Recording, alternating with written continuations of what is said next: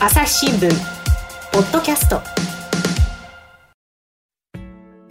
朝日新聞の神田大輔です、えー、今日はですね科学医療部の記者小川しおりさんに来てもらっています小川さんよろしくお願いしますよろしくお願いしますで小川さんに今日話していただくテーマなんですけれどもね、えー、節分なんですよね、えーはいそうですね節なんですか分なんか随分ねあのため息をついてますけれど も今年ははい節分が2月2日なんでしょ、そうなんですようん、普通で、はいそれを説明してもらうあの日本一わかりやすいっていうタイトルにしようと思うんでお願いしますね はい、わかりました、はい、で、はいはい、普通は普通は節分って聞いたら2月3日だと思うじゃもうないで私すかも2月3日だと思ってましたよですよね今まで2月3日だと思って生きてきたのに、、うん思って今年は2月2日になるたうんうんなぜですか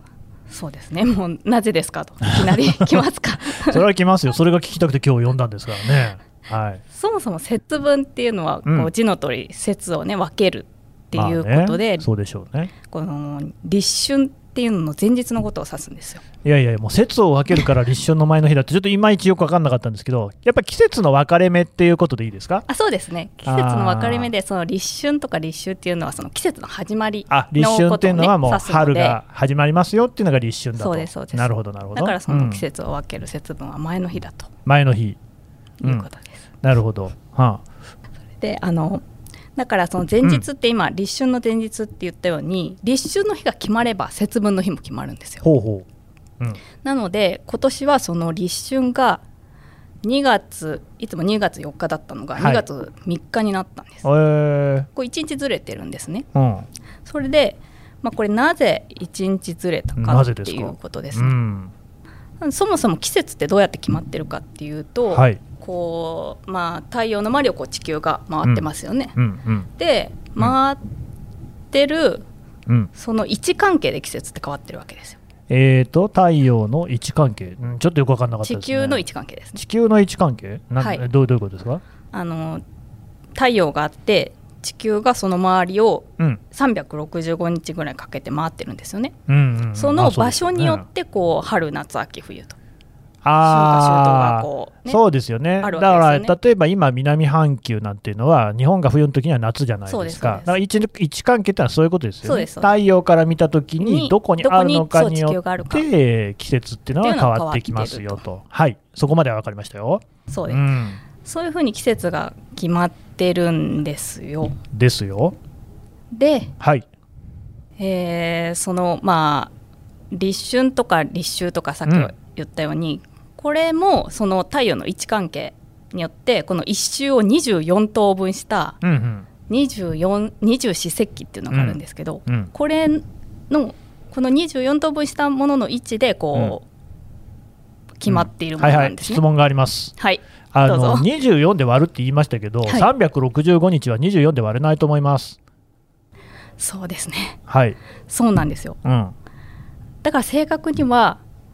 こう地球が太陽の周りを一周するのはうん。 365日とうん6時間弱かかってる、 細かい。細かいんですよ6時間弱ぴったりじゃないんですよあー360とかだとねあ、だからあれでしょ細かいウルー年があるんでしょ ?4 年に1回。そうなんですよあーこの今言った6時間弱、うんうんうんこれを解消するために調整するためにね。はい、調整するために4年に1回うんうんうん2月29日を作ってウルードあーということとは、あの実は同じ日でも、例えばじゃあ、まあ、2月1日なら2月1日でも、うんあの年によって、ちょっとこう、なんか違うとこに行ったりすあるそうわけでですすね。場所が若干ずれてるあなるほどね、うんうんうん、でそれを調整するためにウルー年っていうのはありますよとそうなんです、うん、でそこがあの立春がずれたところにつながっていくんですかねそうですねつながりますねどうつながるでまた細かい話になるんですけど、なんでしょ次はこれ今この6時間弱う、うん、ね多いって言ったんですけど、はいこの弱弱、が問題で、うん、え4年でこう24時間ちょうど1日増やしてしまうと、うんうんうんこの6時間弱うんのこの弱の部分が若干多めにおー日にちがこ進んじゃうわけだ進んでしまうわけですあーめんどくさいですねそうなんですよあこのうん多くなった分45分ぐらいなんですけどほう4年で45分ー4年で45分なるほどはい、多くなるんですけど、うん次はこれをうん、解消するためにそうですねどうすんだまたややこしいんですけど、うんまたこうちょっと暦をいじるんですねはい。それがこの4年で45分って今言ったんですけど、うん。それを400年日にちが経つとえ約400 3日ぐらい増えるってことになるんですね 今度あはー。なんかまた気の長い話だな、4年、ね。そうなんですよはいはい。でねこの400年で3日増えちゃう。 400年で3日増える。はい。そうってことはこの3日をどこかでまた調整しないといけないなるほどね。うん。ってなった時にう今ん私たちが使ってるうんグレゴリオ暦っていう暦があるんですけど、はいはい。これではその400年でうん。 3日うん。調整する減らすんです減らす。減らす、はい。どうやってで、まあ、いつる減らすかっていうと、例えば100で割れる年ああ今からまあ戻ると1900年とか、1800年とか、うん1700年こここは何言ってるんですかウルード氏 ?2000 年もあったじゃないですか。ちょっと待ってくだあさいーあごめ んなさい。先走りました。 そうはい。そこは、えーとウルード氏にしないんですいえー。2000年はウルード氏にはしない。やえ2000年は2000年はウルーウド氏ルにードする氏にの。するんですあーまそうたなん4か400年で大変です3ね日減あーらすんですなるほどね。そのためには、あの、 2000年はそのままウルード氏、なるほど、なるほど。100年単位でそういう調節をするんだけれども、400年に1回に関しては調節しないってしないんですいうことになるんですね。そうまあ大変。うん。まあともかくそうやってずれていくってことですね。そうですうんうね、んうんうんで、立春はどうなりましたっけなのでそううん戻ってきます、戻ってきた。えーっとその2000年うん。だなとかそういう400区で割れる都市はうん。ウルード氏にしてるわけですようん。うん。なので、うん。そこの調整によってこうずれるんです日がえどういうこと そこの調整によって日がずれる、はいウルード氏を調整すると、うんそうですはい、普通はここ900 1900年1800年1700はい年はいっていったこういう時はうんちゃんとウルード氏にしてないのに、うんこういう400で割れる2000年とか、うんあとはまあ1600年とかはうウんルード氏にしてしまってることによって、うんそういうああずれるんだそうなんですああ一日ずれちゃうんだそこのあたりは2000年前後とかははいずれやすくなってしまうんですくちゃねくちゃってなるそうくちゃくちゃってなっちゃうあーえでもだって立春ですか節分ですか以外にうん変わらないとこもあるでしょ、24節気であ変わら全部変わるんですかあでも少しずつ変化はしますね秋分の日とかやっぱ春分の日も同じようにずれます今秋分の日って言いました私ね、うん9月23日誕生日なんですよだから ね秋分の日なんですよおおむねねおおむねねおおむでねもねこれねいいこと悪いことあるんですよ祝ってもらえないですもんねそうなんですよ私ね学校とかに行っても今日誕生日だねって言われたことがほぼないっていうそういう生活ただ確かに23日じゃない時がどっかあった気がする22日とかになったありますありりますねねずれるんですよねあれね、その時はじゃうあん祝ってもらえるかい、うんまああんま人気がなかったんで ねどの道祝ってもらえないみたいなところありましたけどねそこですねうん、いや、違う違う違う、待 って、待って、節分の話がね、あの今聞きたいんで、私の人気のなさの話はしたくないんですよ、別にどっちかっていうとね。2月2日が節分なのはなぜかって話でしたよ。そうですうん、で、だからずれる、うん、その何ですか、えっとだから400年に1回のお年に関してうは、んその前後がずれやすずくれなやる、すくなっちゃうんですねうーん、それの影響が今回の節分に出てる。そうですうーんまだなんかまあ釈然としない感じもしますけどね、 それがたまたま節分になってるってことなんですかね。そうですね今まではねずれてこなかっ今までだなんですけどそうそうだって2000年の影響が出るっていうんだったら2001年とかにそう節分がずれたって良さそうじゃないですか。たそうなんですようん、ここもまあうん、またうなり出しました ね。うん地響きが鳴ってますけれども、これはどうなんかまあ説明できそうですか。これはうんあとそうですねうん。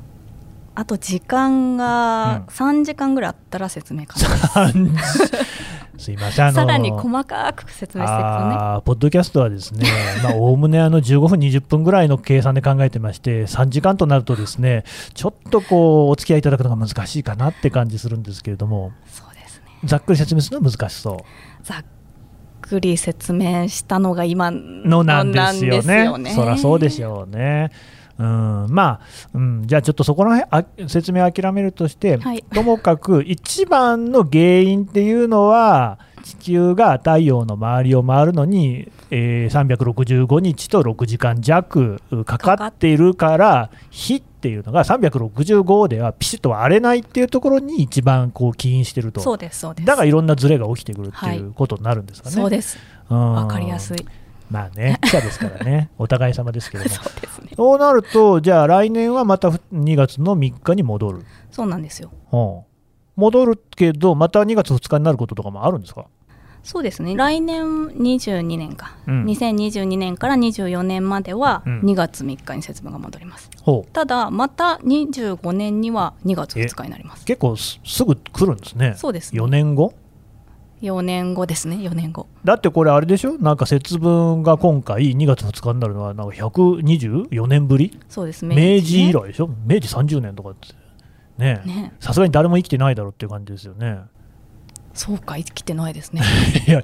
あのそうか124年ぶりだからギリギリね泉重千代さんとかがねご存命だったら生きてらっしゃったんでしょうけどねもういないですもんねそうですねああなるほどねだから今回のこの節分の話なんていうのも節分っていうとねあの豆まいてねうんうんうん鬼は外なんつってねキャーなんて言ってねやるわけですけれども天体の話なんですねそうなんですよ小川さんって天体記者なんでしょ宇宙記そう宇者宙担当です宇ね宙担当記者朝日新聞に宇宙担当記者ってどれぐらいいるんですか一人です一人そう選ばれたすごいね幅がひね広いじゃないですか だって宇宙138はい億光年先ぐらいまで持ち場になってるもうすっごい多分一番い広いやですいやいや、小川さん、今ちょっと本当にね、見せたかった、このドヤ顔ぶり ね、えー残念ながら音声でしか伝わらない、ただ確かに、私ね、今まで朝日新聞の中で一番持ち場が広いのは、ヨハネスブルク支局か、サンパウロ支局だと思ってたんですよ、ヨハネスはアフリカの45カ国を担当してますからね、そうかうん、でも、そうか。あの小川さんの方が宇宙全体っていうことで考える そうそうそとうそ、ね、北は北とかないけど、もうあのアンドロメダからこっちのあれまでみたいなことでね、そうなん大変な広さになってくると朝日新聞ポッドキャスト朝日新聞の我が家の朝は質問から始まる2012年に太陽圏を出た探査機ボイジャー1号が宇宙人に向けて載せているものは何身の回りのことから広い世界のことまでいろんな質問が毎朝新聞の一面に載って君のもとへやってくるママ知ってるなんだろうねさあめくって探して答えを発見あったレコードかいろんな国の挨拶が入ってるのか毎朝のワクワクが未来を開く朝日新聞普段はだから別に節分の取材をしてるわけじゃないんでしょ、そうですね国立天文台、まあ、今回この話ですけど、うん、あとはもちろん JAXA JAXA はであったりとあはあかはあはあはあっていうことはあのはやぶさ2の話とかも当然詳しいと当然詳しくないことのダメです間よねねあのねはやぶさ2ねなぜかねあの東山さんってデスクが来ちゃったんですよねそうですよねびっくりしました、はいねびっくりしたレジュメが送られてきて、えなんか何の相談もなくなんかトントントンと話が進んでましたねえこれでええかみたいな感じですかレいジやェンドもってうのはいいかとかもないですないやりますとうんもうやりま すって事後通告みたいな感あーなるほどね、まあ、東山さんもね宇宙好きな方うんですから、そうですね自分で話したかったっていうところもあるかもしれませんけれども、でも本来、あのー紙面で「はやぶさ2」の記事を書いてたの全部小川さんでしたよね、あれね。じほぼそうですよ ねねえ紙面で見てるとね、なんで小川さんが喋るのかなと思ったんですけれども、まあまあ、でも、少なくともそういう宇宙の記者っていうのは、今、朝日新聞には一人しかいない、一人です昔から宇宙好きだったんですかそうですね興味はありました味はあ特った段なんか勉強はしてたとかではないんですけあどあー、それ、興味っていうのは、いつ頃からあったんですか、うんもう気づいた時には、え物心ついた時には 物物心ついた時にまあ、は小小学生ぐらいの時には好きだったと。そうなんですよあーあの実はうちの父が種子島出身なんですね、ああ、種子島、鹿児島県のそうほですで種子島何がある、るかって言ったら、もう有名なロケット発射場ですよえね、ーそうですよね、宇宙センターありますよね。うんそれ、であの毎年夏休みはおばあちゃん家に遊びに行って、うんうんそれこそ宇宙センターとかあのロケット発射場があるところのええ海でそれを見ながら泳いでたわけですよ、いいです ね、そういう思い出があるなんていうのはね、なかなかないですよ。そうですねうんじゃあ、その頃からもうちょっと宇宙に対する意識はあった。そうですねもうなんか当たり前のように自分の中ではうん、なんか宇宙がそんなに遠いものではなくてなんとなうくん星なんかを眺めちゃったりとか。そうですそうですなんか、ええ昔から山にもよく登ってたので、ほうほう星もすごい綺麗で、うん毎毎回星座版っていうのを持っていてああそうですよそうでねす今日の夜うん空はこれとか言って、そうそううちの子供も実は天体ファンでだからあそうな星んですか座版持ってね、はい星見に行ったんですよ本当にね僕は温泉にね疲れたかったのに ね暗い山道をね車運転させられてねほんであの何にもない何にもないとこじゃないと星って見えないじゃないですあかそうですそうですとこに行ってねゴロンとしててまあでもねやってみるとねあれは確かに楽しいもんですねうんうんうんうんうん星を見るっていうのはね最近も行きますかいやだからそのごく最近ですよ、それなんていうのはね、コロナになってからあんまりね、そうもいかないけれども、うんその子供が大きく大きくっていうか、小学生になってからですからね、やっぱりねへ、え私、子供まだ8歳とかなんだ、10歳、8歳なんで、ええ教えてあげるんですかあれオリオン座だよとか逆ですよ、僕は教えてもらうん ですよ、そううん僕、全然方針興味ない ですもん。あ、しまった、言っちゃったな。まあ、 ともかくですね、で、その天体のね、えー天体というか宇宙の取材をね、普段している、だから宇宙の話っていうのは結構ファン多いじゃないですか。そうですねえ結構そういうなんか読者が反響とかあったりします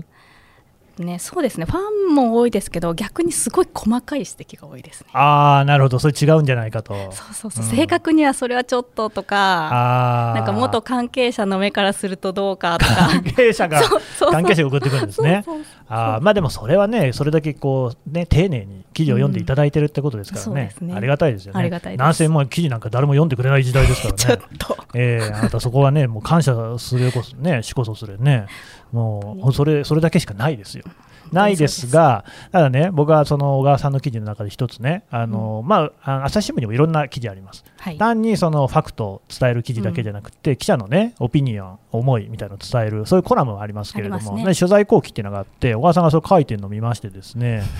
で、あの、はやぶさ2に関して、こうね、いかに役立つかよりも成功に意義があるんだと、そういうね、見出しの記事があった。はいえーこれがね、いいことが書いてあるんですよ。小川さん、自分であのどんな記事だったかって説明しますええちょっとー恥ずかしいいやいやいや、まあいいじゃないですか。論旨としてはどんなことを、まあ一番訴えたいことって何でしたっけ一番訴えたいこと、うん。科学っていうのはその役に立つっていう、うんうんそこだけを求めるのではなくて、うんその夢とか希望を与えるものであってもいいんじゃないかと、ね、そういうそう話いでうしたことですねよ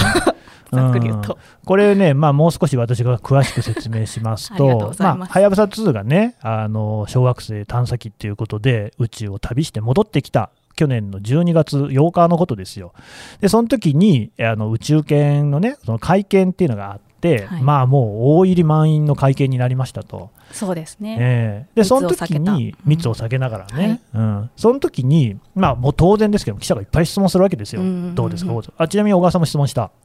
質問しもしてますねはいああなるほど。で、えーどんな質問しました、え何説明質問まあ、なんか多分技術的な質問ですかね。そうですそうですん、だまあみんなその興味はそこにあるんでしょう、おそらくはね。はい、ただ、その中で、まあこ、後の方なのかどうかね、あのうんちょっと質問で、えーこういうのが出たと。このミッションは人類の生活にどう役立つんですか例えば新薬の開発につながるとか、点々みたいなあそうです質問があったと。まあまあ、そういう質問もそれはあの別にすればいいとは思いますが、ちょっとやっぱりね、そこ小川さん引っかかっちゃったと。そうですよね、うんはやぶさ2がね小学生から砂持って帰ってきて新薬の、うんうんね、開発につながるんですかっ ていうのはなかなかすごい角度から来た質問だなとも思ったし、うんまああ、ーなるほどね内容ももちろんそうですしうんね。うんうんうんうんそういうことじゃないんだよと。そうそうそううそう、んでそこでそのね、えーコラムの中で小川さんが書いてるのは、まあ、私自身が小さい頃にそういうその宇宙なんかにね興味持ってて、でそういうところから今宇宙担当になったんだっていうそういう話なわけですよ。ねうんいやこれでもだからねいい話だなと思いましてね。ねうまくいったサクセスストーリーみたいなのがねいやでも言ってくれてありやっがとぱうりあの宇宙飛行士になる人とかだってそれこそ JAXA の職員になる人だってやっぱりそういうね子供の頃の純粋な思いみたいなのがあるわけじゃないですか。そうですね。うん、で宇宙開発なんてそれはそうですよ、まあ、なくやんなくたっていいって言われたらそうですけれども、うんじゃあ一体世の中にねそのなくていいっていうものなんてね5万とあるんじゃないですか別に新聞だってなくなくていいって言われたらそれまでの話じゃないですか。そうですね。ねえ、だからなんかそういうところをねあのいろんな人がこうねやっぱ感じてほしいなっていうふうには思うわけですよね。うん、なんかいかに役立つかっていうことよりもそれをするっていうことに意義があるんだよっていうね。そうそうそうそううんうんうんそうなんですよ。で会見でもその、あの吉川さんっていう JAXA の方が、もうすごい子供いつもそのはやぶさのことを報道で出るたびうんうに、んあのすごい応援のね手紙をたくさんもらったとそれが私はすごい力になりましたっていうのを結構繰り返し言ってたんですねだからもう本当にそのこれが何に役に立つんですかって、うんまあ、なんかよくノーベル賞の会見とかでもね、う昔はそう言われたみたいなことをよあくねー受賞者の方おっしゃってますけど、まあ、そういうんじゃなくても子どもたちにこう夢とかね、うんうん与えるものでいいんじゃないかと、うん、なるほそういうどことね。ね。はい、うん、それでね、まあ、だからそういう質問して本庄さんとかに怒られるんですよ ね。うん、いや、なんかそういうそのノーベル賞とかもそうじゃないですか、まあ、本多当分そうですねここって難しいところで、とはいえ、やっぱりほとんどの人にとってはなんだか分かんない、それこそ僕が今回ね、うん小川さんをこう質問攻めにして困らせたみたいなもんで、説明してもらわないとこう意義が分かんないところもあって、そうですねでそれをこうえ、伝えるのが記者の仕事ではあるじゃないですか。ううんんそうですやっぱあれですか、でも普段そのね小川さん、担当領域で、はいあの同じようなね、かマスコミ各社のそのうん宇宙担当記者の人とうん同じ会見場に出るっていうことが多いと思うんですけども、はいはやぶさ2とかになると、やっぱりもっと増えるっていう感じなんですかね、そうですね増える、ううんん、多いですね多い、人数が単純に。まあ、単純に人数も多くってその、いつも、ね、他の取材とかで私たちが会うような、うん他の他社マスコミって言われるようなテレビ局さんであったり、うんまあ、他の新聞社さん、あの通信社さんだけじゃなくて、うん他にあのフリーの方がすごい多いんですよフリー、フリーランス。フフリリーランスーランスなんとかですっていうフリーランスってやっぱネットとか、はいあとは本とか書いてるあ方あ、でなるあほっどたりね。とうかんうんうんうんまあ、あとはちょっとあの映像とかを作成して宇宙の映像を作成してるようなへー宇宙作家クラブ何々ですあー日本飛び物学会何々だと何々です飛び物飛び物学会飛び物学会って飛いびう物学会っていうのっがあていうるのがあるらしいんあですなよるほどね私も詳しくないうんんんかです飛けどぶんですかねなんかぶ、飛ぶんでしょううね、んはいなんかそうい不う方利な人々が来ね、るはい、うんもうすっごい細かい質問するんですよ、へえもう分かんないんですよ何を聞いてるのかすらああその宇宙好きの専門の記者であるところの小川さんにも分かんないそうなんです、わわかんないね、もう細かい専門的な質問をして、うんまあ、向こうもね、まあ、向こうは JAXA の方とかだったら、もう詳しいことは分かってるんで、それはそうでしょうねう そううんもちろんそんな、それで細かいやり取りをして、うんそれでまた細かい記事がやっぱりネットに載ってますね。ああでもやっぱそれが読みたい人もいいんでしょうねそうなんですよやっぱりそういうマニアックな方もすごい多いんで、あーそういうのがやっぱりなるほどね受けるんですよね。あーやっぱりというと、あれですか、僕が今ね、小川さんのことをざっくりとね、宇宙記者とか呼んでるけれども、おいおいおいおいと、宇宙で区切んなよっていう感じなんですかね、その宇宙だっていろんな専門領域あるんだろうみたいな、ありますよねうん宇宙って、まあ、星の天文的なそういう理学系のこともありますうんうんうしんうはやぶさ的なそういうちょっと工学的なものもあるしロケットもあるし、うん、確かに私ってかなり広い分野を浅く担当してるんだなと思思いますね。多分だから宇宙飛行士とか出ればそれも会見とか行くわけでしょでもねあんあんまりないですか私は行きますけどそのうんフリーランスの方ってあんまり来られないですねそういうのがあそうなんです、かやっぱ天体が好きってことなんですかねまあ、天体も好きでしょうしあとはうんメカ系が好きならやっぱメはカやはやぶさとかロケットとかはもうすぐね来年度に H3 っていう新型のロケットが打ち上がる予定なんですけあ、ど、はい、それの会見とかではやっぱりそういうねフリーランスの方がへねー細かいよくわからない質問されてましたうんいやいね。やいやまあまあそれはよくわからないと言いますけれどもその人にとってはとても大事なことなんでねそうなんですよそうなんですよそこは聞かなきゃいけないわけですよやっそうぱなんりねでもそこは例えばその JAXA の方なんていうのは丁寧にちゃんと対応するってことですもんねそうですね、うんあそれはですねみたいななんか向こうもやっぱエンジニアとかだから、うんそういう細かい質問されたらそれはそれで嬉しいんですよ逆にね そう嬉しかったそよねれで盛り上がっちゃうんですよねああ、わかりますけどね、そういう気持ちっていうのはね。で、まあ、そういうのを聞くと思うのが、だからこういう、その、さっきね、僕が質問をしたときに、ね、3時間かかりますっていうふうにね、小川さん言ったじゃないです か。多分、でも本音なんですよね、それってね。うんで、多分、小川さんの、こう、担当領域って、そういう3時間かかるやつがいっぱいあるんだろうなっていうふうに思うんですけれども、そういうのを記事にするのって、すごく大変でしょすごい大変ですよ本当あーにどこまで踏み込んであー書いたらいいのか逆にそう細かすぎると絶対に伝わらないしそうですよねかといってそのそこをぼかすと本質が伝わらなかったりとか、うん結構難しいんですよね。うんうんうんうんこれはもう私の分野だけじゃなくてもう科学医療部全体として結構難しいところではあると思うんそういうでのっすけどて、いねつ。もどういうふうにクリアしてるんですか、そこはん、ですね、もう、まあ、でうーんうんうん兆候が始まりましたけども ね。えなんでしょうやっぱりできるだけ、えうんまあ、もちろん分かりやすい言葉で、うんあとは、うんまあ、自分でできる限り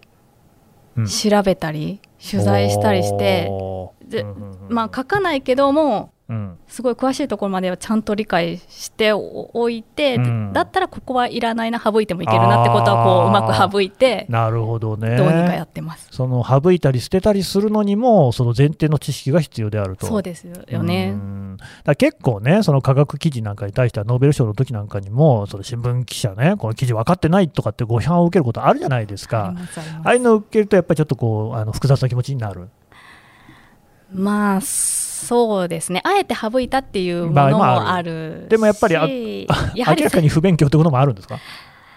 うんやっぱトタで作ることもねあの今、トタっていうふうに言いましたけど も、あのまあ、その場ですぐにっていうような意味合いですかね、大体ね。んそうですねはいはい、やっぱりなかなかねそのかなり専門的なことを疲れることが多いんですよ、んんんんそうなると。なるほどやっぱねりどうしてもそこは触れづらいとかね新聞だとここを触れてしまうともうもっともっと細かいところまで触れないといけないってなうん難しくなっちゃうるからとやっぱりどうにか省いちゃったりするうんうんうんうんとやっぱちょっとどうしても意味がねちゃんと伝わってなかったりはしますよなるほどね。わかりました。あのね、思えば随分節分から長い旅になったなという感じがしますけれど本も当、ですねえー天体記者の名ね、あの、あやめがよくわかりました。どうもありがとうございました。ありがとうございました。朝日新聞ポッドキャスト今絶対に聞くべきポッドキャストを見つけようジャパンポッドキャストアワーズ2020が開催されます朝日新聞ニュースの現場からは大賞にノミネートまた部門賞リスナーズチョイスはリスナーの皆様の投票により決定されます2月15日23時59分まで受付中ポッドキャストアワードで検索するか概要欄のリンクから番組名朝日新聞ニュースの現場からと記入してぜひご投票ください